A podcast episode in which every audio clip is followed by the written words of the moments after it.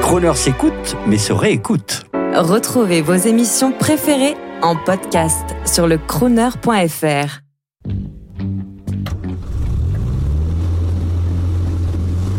Prestige, automobile et collection.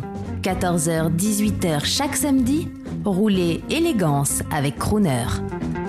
Bonjour, je suis François Peignet pour euh, Croner Radio, mm, qui me demande un certain nombre de, renseignements sur la marque de que je connais bien pour l'excellente raison. C'est que cette marque qui a été euh, inventée par Émile Delahaye en 1894 et qui a commencé en 1894 parmi les premiers à faire des Delahaye, avec cette caractéristique qu'il était le seul à l'époque sur ses voitures à monter un moteur français, puisque lui-même était constructeur de moteurs à gaz.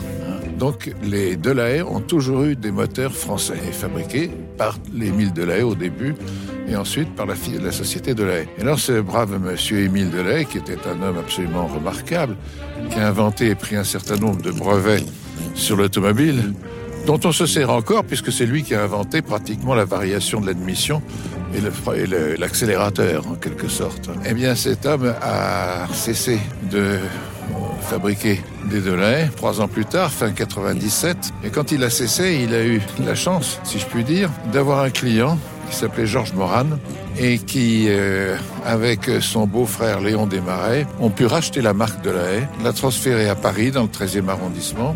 À partir de 1898, la maison de la a été euh, tenue et fabriquée par ma famille puisque les deux oncles, les deux messieurs en question, Georges Moran et Léon Desmarais, étaient mes oncles, et qu'ils ont euh, embauché un jeune ingénieur qui s'appelait Pierre Peignet, qui sortait de Centrale en 1912, et qui était mon père.